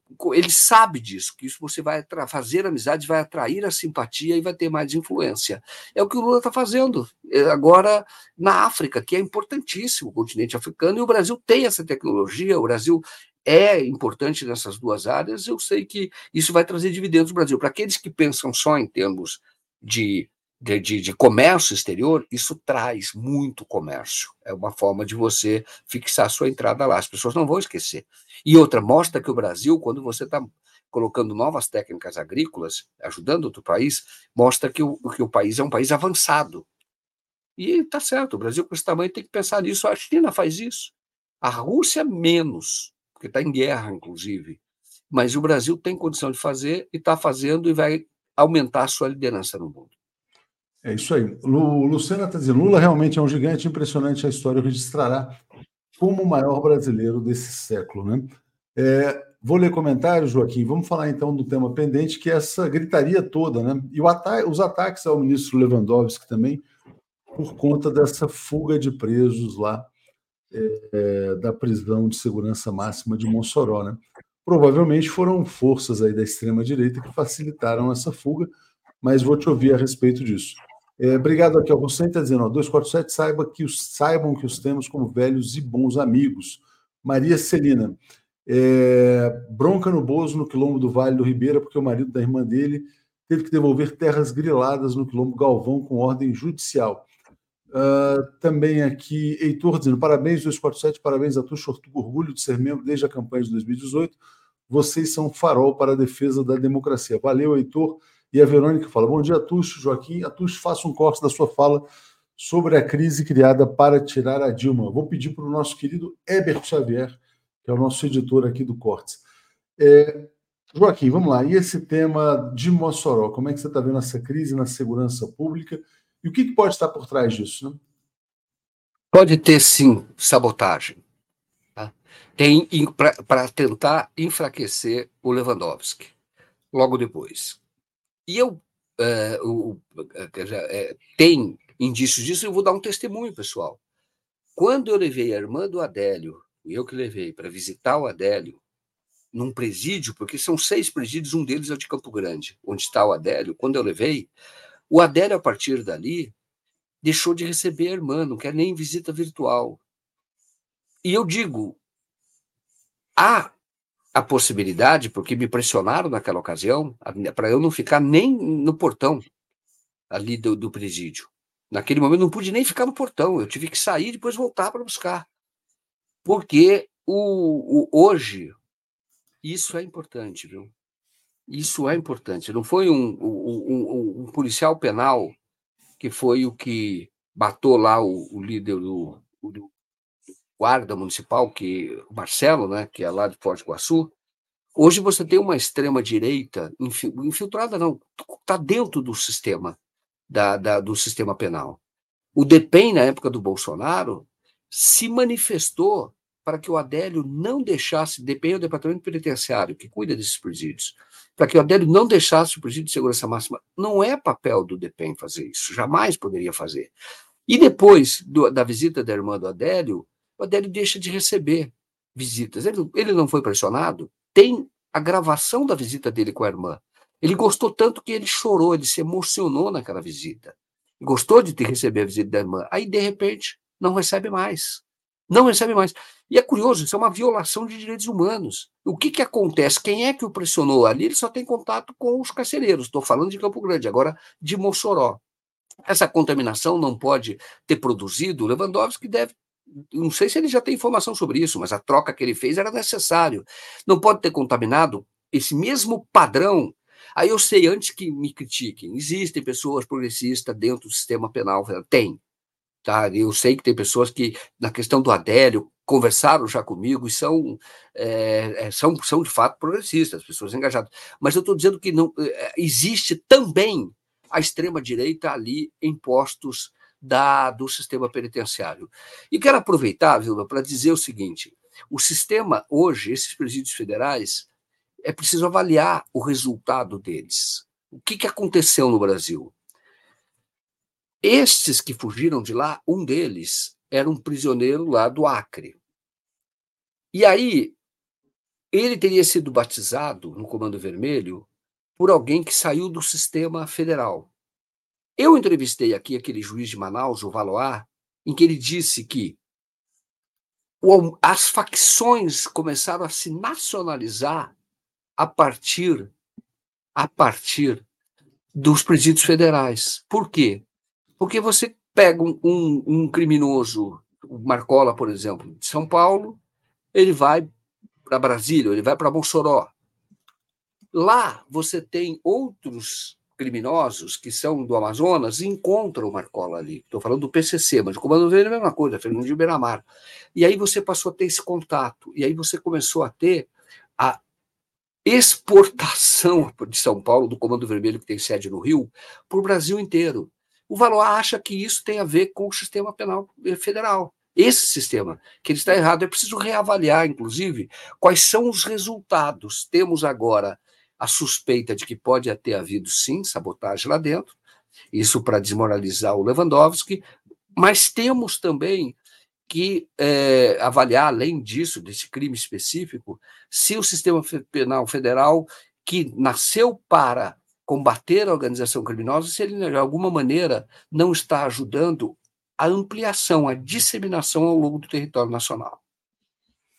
E como é que você tem avaliado, Joaquim, a reação do ministro Lewandowski, esses ataques da mídia? Você acha que tem algum movimento orquestrado aí, não, de fragilização dele nesse momento? Ele foi, foi tema de editorial, né? A Globo, a Globo foi contra. Acha que ele não deveria ser ministro da Justiça. Ele é um quadro independente, eu digo, é, não tinha uma pessoa melhor para assumir o Ministério hum, da Justiça nesse momento, mas ele está sendo, sim, ele está sendo alvo de ataque. Eu, eu, e nesse caso específico, é, ataque também a ele, a figura dele, é, tentando enfraquecer o papel do Ministério da, do, do Ministério da Justiça. Então, eu vejo que é preciso agora fortalecer a, posição política do Lewandowski, considerando que é, ele, ele pode estar sendo alvo, né? Você teve a transparência internacional, não falou especificamente do Lewandowski, mas de outras decisões do Lula relacionadas ao judiciário que é a ocupação do Flávio Dino, o Zanin, que teria aumentado a corrupção por causa disso, uma perda, de controle, etc. E eles, um quadro como o Lewandowski pode estar sendo alvo, sim, pode mesmo estar sendo alvo de uma ação orquestrada para enfraquecer o, o governo Lula a partir do Lewandowski, que é um quadro importante. Vou ler o tweet aqui do Valfrido Vargas, advogado experiente. Ele fala: o crime não gosta de Lewandowski no Ministério da Justiça. Começo a aventar, e é apenas uma tese, que essa fuga do presídio de Mossoró foi arquitetada e executada por organizações criminosas para criar embaraço ao ministro recém-possado, porque vem nele, em sua proficiente equipe, duríssimos oponentes. Querem enfraquecê-los. Precisamos, agora ainda mais, apoiá-los. Então, importante posição do Valfrido Vardi. Sem é, dúvida nessa, nessa, entre aspas, crise da segurança pública. Né? É isso. Eu, eu, eu não vou falar o nome, mas tem um policial é, é, federal, polícia federal, é, dizendo o seguinte: é, eu não vou dar o nome dele, tá? Mas ele está dizendo o seguinte: que ele, ele me mandou uma mensagem para falar dessa, dessa questão da, da, de hoje, que não é teoria da conspiração. Tá? Ele diz: olha, é, que o presídio, essa fuga lá em Mossoró, ele diz o seguinte, que está com uma baita cara de armação deliberada, facilitação para gerar escândalo contra a administração do ministro Lewandowski. Ele está dizendo, está. Ele diz, tem infiltrado, infiltrados na BIM, confirmado. Infiltrados na, que, que teve infiltrados na BIM, isso já está confirmado. Que teve infiltrados nas penitencia, das penitenciárias federais, ele, ele é preciso confirmar, ele está dizendo. Tem infiltrados na PF? Ele diz que tem infiltrados na PF, sim. A extrema-direita está lá. Ações de sabotagem não são teorias conspiratórias. Talvez para amadores sejam. Então, essa é a posição dele, falando, ao menos o ministro da Justiça enviou um profissional da área como interventor, está dizendo que ele fez o correto, e não mais um bacharel de direito que recebeu o Espírito Santo Guarda no Sagrado Auditório da Academia Nacional de Polícia. Está dizendo que a própria nomeação do interventor foi uma resposta adequada do Lewandowski, mas a posição dele, esse policial é experiente na área de inteligência e contra-inteligência, dizendo sim, está uma cara de, de armação. Claro que ele não está investigando, ele não pode dizer foi, mas está dizendo tem toda a cara. É, mas com certeza tem uma equipe muito competente no Ministério da Justiça que vai apurar a fundo o que aconteceu, né? É, Hussein está dizendo, é vital criar presídios de segurança mínima, está dizendo aqui. Edna fala, parabéns, Léo, toda a equipe, vocês merecem muito prêmio. Aprendo todos os dias, o trabalho de vocês é essencial para o exercício da cidadania e da democracia. É, Bom, Joaquim, a gente vai ter uma visita ilustre. Está chegando aqui, deixa eu ver se ele já está chegando aqui rapidinho, que até acaba de fazer uma homenagem muito legal para a gente aqui. É, vou pedir para ele entrar já nesse segundo. Enquanto isso, peço para você fazer uma, um balanço aí dessa semana. Já vou aqui dar uma cutucada nele aqui, por favor. É. Bom, essa semana, mais uma vez, o Lula acerta o discurso correto fazendo essa viagem, esse é o balanço, isso ampliando a influência do Brasil do Brasil no mundo. Então, ela, ela, é, eu acho que esse é, o, é, a, é a nota importante. O balanço da semana, e nós temos que fazer registro, esse registro, que é importante para a democracia brasileira, e muito importante, é o prêmio conquistado pelo 247. Isso eu preciso dizer sempre, que porque é uma conquista da sociedade brasileira, a mídia independente, eu acho que isso é digno de nota também bastante importante. Na área internacional, nós temos o Nalvani, que, que é a morte dele, que é extremamente suspeita, e que, e que, que, o, e que o beneficiário disso, eu preciso sempre dizer, não é o Putin, não é o regime do Putin na, na Rússia, pelo contrário, isso pode enfraquecê-lo. Então, eu diria que são, são os três temas importantes que foram, e gostaria de fazer um outro registro, viu, que é a, a, a reação da polícia a uma manifestação importante da escola de samba Vai Vai, que é denunciar também o genocídio que ocorre no Brasil. Aliás, só esse respeito, aqui, rapidamente, a Alessi Brandão fez um fio nas redes sociais dizendo que as escolas de samba têm o direito de criticar qualquer instituição, inclusive a polícia, pelo excesso da violência policial. Isso, digno de nota. É isso aí. É, é digno de nota mesmo. Estamos aqui com o nosso amigo, né? Estou vendo aqui do bastidor isso. já. Vamos é... colocar, ele está aqui só ajustando a câmera aqui. Bem-vindo, João Pedro. Muito obrigado, não só por estar aqui com a gente, mas também pela homenagem que você acaba de fazer ao 247, que eu vou colocar na tela nesse momento, antes de te passar a palavra. Obrigado, João Pedro. Olha, Obrigado. Diga lá, João. Que lindo. Parabéns, João. Está me ouvindo bem? Tudo em paz, João, tudo tranquilão. Oi. Obrigado, de coração. Eu fiz com muito amor para você, Léo. E por Deus Sete, que está de parabéns pelo prêmio. Legal, eu, sempre, eu sempre falo que nos últimos anos eu aprendi muita coisa sobre política. Graças a vocês, aprendi tanta lição. Eu me arrependi de ter acreditado na Lava Jato, de ter caído nesses vagabundos da direita maluca.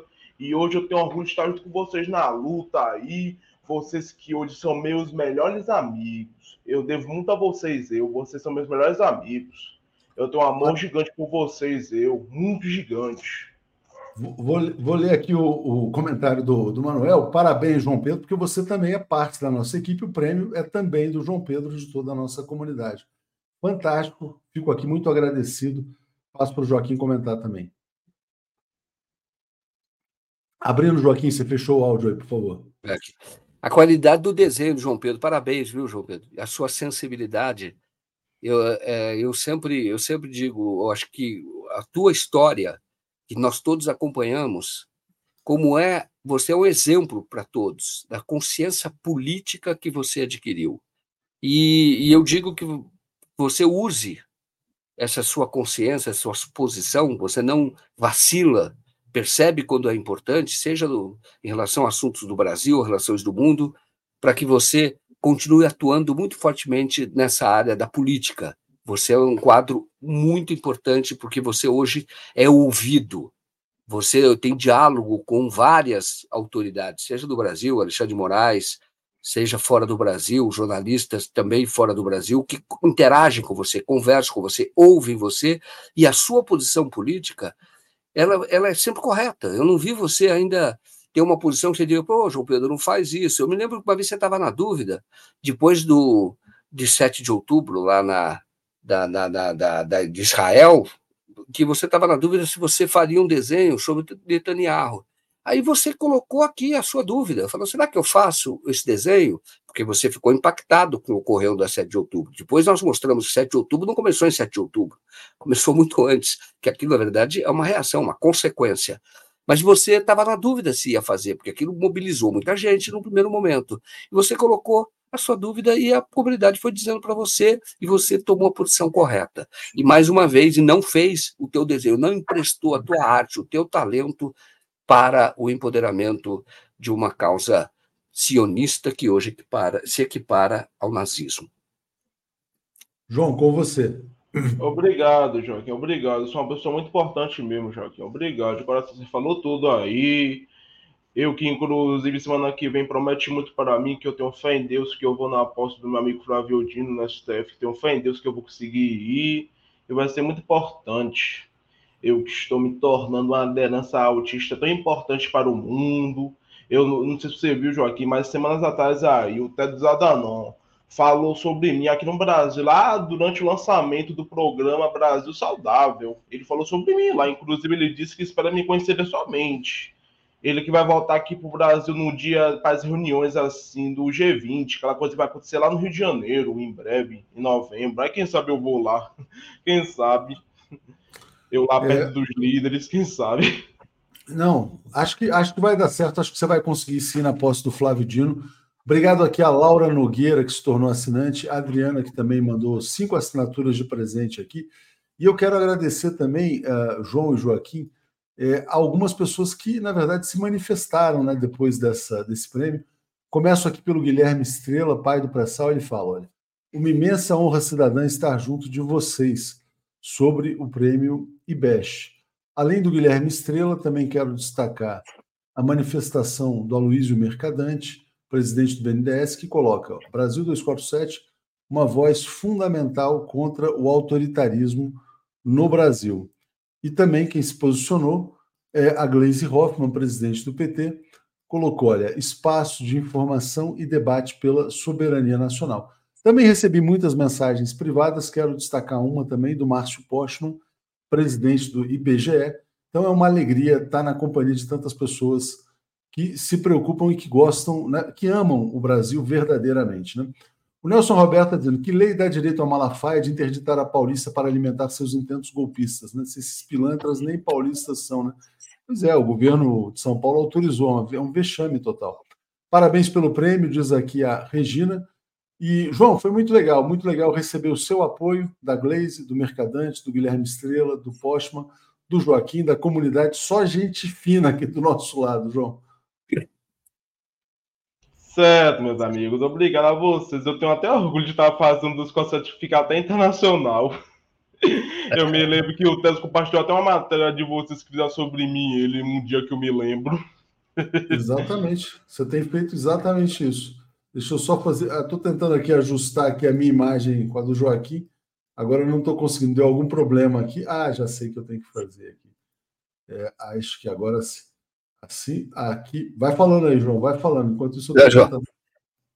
Certo. Ah, consegui. consegui. Ô, João, Oi, ô, João, esse caso, qual foi esse caso aí que você repercutiu? Qual foi do 247? Esse da Essa matéria? matéria? Foi aquele, naquele dia que ele falou aquela coisa emocionante sobre mim, para mim, que ele falou aquela coisa que me emocionou naquele dia. Você se lembra, que você comentou sobre isso, que você se lembra. Aquela vez que, tá, que a gente estava aqui com o Lula, quando ele falou de você, não? É isso? Não, não, foi naquele dia que ele falou aquela coisa emocionante para mim ali no Twitter e vocês comentaram aqui. Ah, tá. Bacana, e aí você repercutiu, né? Bacana, viu? Você é um parceiro muito bom, viu, João Pedro? É tá desde a primeira hora aqui. É, você já disse isso para toda a comunidade que o 247 é, ajudou você a ter uma nova consciência política. Você mesmo falou, eu apoiei a Lava Jato lá atrás, me arrependo muito, eu ouvi isso de você. E então é, eu quero, assim, agora te agradecer por isso e te dizer que você é um, um alguém que acompanha o 247 como muita gente e que você é um exemplo da necessidade da mídia independente para que as pessoas não tenham essas informações contaminadas pela velha imprensa, contaminadas ali pelas, por essa imprensa corporativa. Então, você é o exemplo de que esse nosso trabalho vale a pena. E você hoje é incorporado à equipe, faz parte da nossa equipe. Hoje você também ajuda a mudar consciências, isso é bastante importante. É, muito legal, João. Obrigado, João, de coração, né? Muito, muita sensibilidade. Obrigado aqui ao, ao Mark que mandou esse comentário. Joaquim, é um erro de análise, não há infiltrados de extrema-direita no serviço público a servidores ideologicamente de extrema-direita, que é muito diferente e perigoso. E a Márcia, parabéns ao maravilhoso, obrigado. A Tuxa, a todos os jornalistas incríveis, amo muito. Vocês salvam o meu dia sempre. João, eu queria encerrar hoje o Bom Dia aqui rodando o discurso do presidente Lula é, na cúpula africana, na Etiópia. Foi um discurso histórico, está aqui já engatilhado. Então, vou passar é, obrigado a você, obrigado ao Joaquim, obrigado a todos que assistiram, mas fiquem aí porque vale a pena escutar esse discurso que é dentro dessa mesma transmissão. Valeu, gente. Obrigado. Valeu, pessoal. Até mais. Abraço a todos.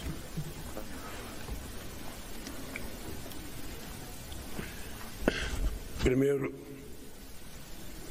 gostaria de dizer a vocês eu já participei na minha vida política de muitas conferências, de muitos atos, mas quero confessar a vocês que eu estou devidamente emocionado de estar participando da 37 cúpula da União Africana. Quero cumprimentar os componentes da mesa sobretudo o nosso companheiro Abiy Ahmed, que é o companheiro primeiro-ministro da Etiópia, que ontem me recebeu carinhosamente no seu gabinete. Quero cumprimentar o nosso querido Azala Mussame, o nosso querido presidente da União Africana, a quem devo a honra de ter sido convidado para esse encontro e quero convidar cada presidente, cada primeiro-ministro, cada convidado, e permita-me tratá-los de companheiros. Normalmente a gente se trata por excelência, muitas vezes a gente tenta distanciar a nossa relação, quando na verdade a gente deveria aproximar a nossa relação. Eu quero dizer para vocês que é com grande alegria que eu volto pela vigésima primeira vez à África. Agora, novamente, como presidente do Brasil, para me dirigir aos líderes da União Africana. Venho para reafirmar a parceria e o vínculo em nosso país e do nosso povo com esse continente irmão. A luta africana tem muito em comum com os desafios e a luta do povo brasileiro. Mais da metade dos 200 milhões de brasileiros se reconhecem como afrodescendentes. Nós, africanos e brasileiros, precisamos traçar nossos próprios caminhos na ordem internacional que surge.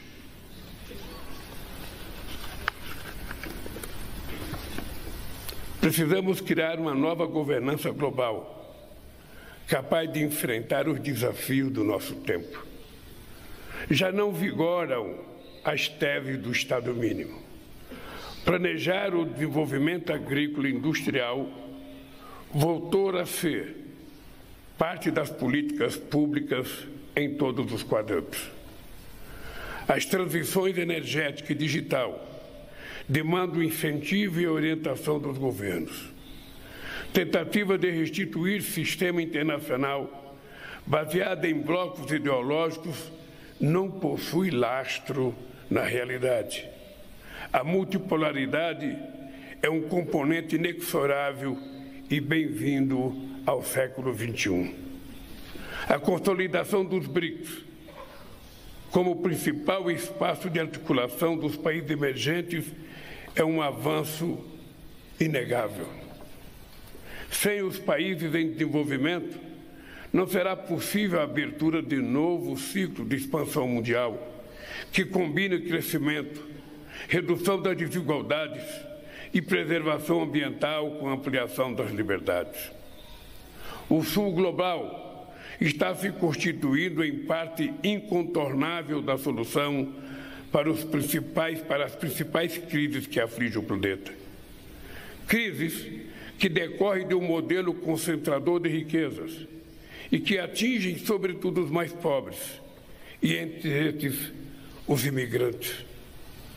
A alternativa às mazelas da globalização neoliberal não virá da extrema-direita racista e xenófoba. O desenvolvimento não pode continuar sendo o privilégio de poucos. Só um projeto social inclusivo nos permitirá erigir sociedades prósperas, livres, democráticas e soberanas. Não haverá estabilidade nem democracia com fome e desemprego. O momento é propício para resgatar as melhores tradições humanistas dos grandes líderes da descolonização africana. Ser humanista hoje implica condenar os ataques perpetrados pelo Hamas contra os civis israelenses e demandar a libertação imediata de todos os reféns. Ser humanista impõe igualmente o rechaço à resposta desproporcional de Israel que vitimou quase 30 mil palestinos em Gaza, em sua ampla maioria mulheres e crianças, e provocou o deslocamento forçado de mais de 80% da população. A solução para essa crise só será duradoura se avançarmos rapidamente na criação de um Estado palestino livre e soberano. Um Estado palestino que seja reconhecido como membro pleno das Nações Unidas, de uma ONU fortalecida e que tenha um Conselho de Segurança mais representativo, sem países com poder de veto e com membros permanentes da África e da América Latina. Há dois anos,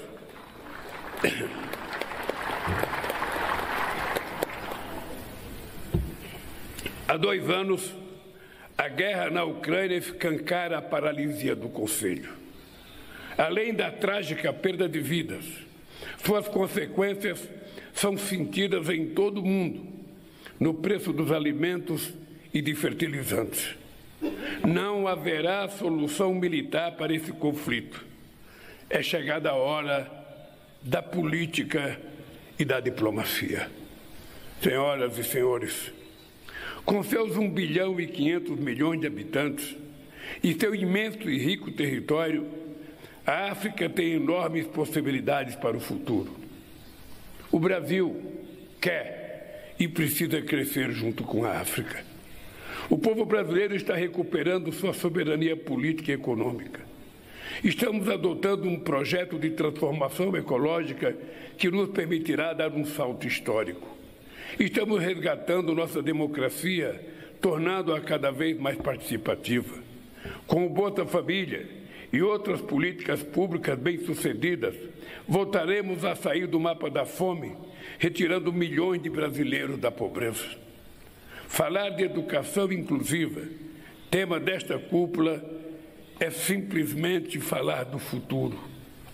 No mundo, quase 250 milhões de crianças estão fora da escola. No Brasil, estamos implantando escolas em tempo integral, além do pagamento de uma poupança para os alunos mais pobres do ensino médio, como forma de reduzir a evasão escolar. Vamos ampliar o número de bolsas ofertadas para receber estudantes africanos em nossas instituições públicas e de ensino superior. Estamos dispostos a desenvolver programas educacionais na África e a promover intenso intercâmbio de professores e pesquisadores.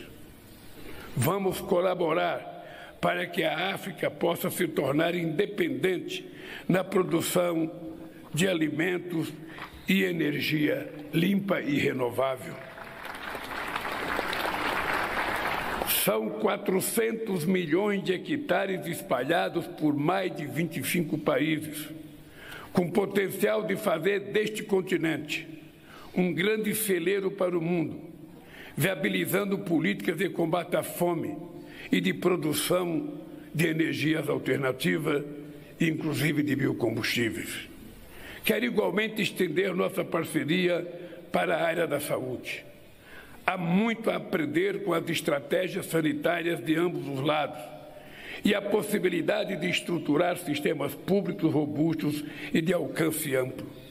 Vamos trabalhar com o Centro Africano de Controle e Prevenção de Doenças para enfrentar doenças tropicais negligenciadas. Teremos como meta a ampliação do acesso a medicamentos, evitando a repetição do apartheid das vacinas, como vimos na Covid-19.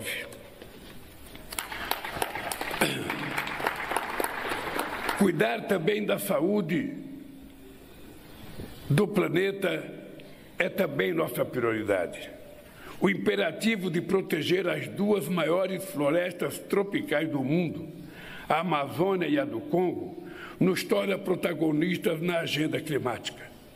Os instrumentos internacionais hoje existentes são insuficientes para recompensar de forma eficaz a proteção das florestas, sua biodiversidade e os povos que vivem, cuidam e dependem desses biomas.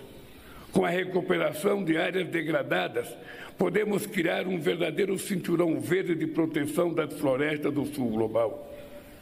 Em conjunto, com parceiros africanos, o Brasil quer desenvolver e construir uma família de satélites para monitorar o desmatamento e a agricultura. Para levar adiante todas essas iniciativas, vamos criar um posto avançado de cooperação junto à União Africana em setores como pesquisa agrícola, saúde, educação, meio ambiente e ciência e tecnologia.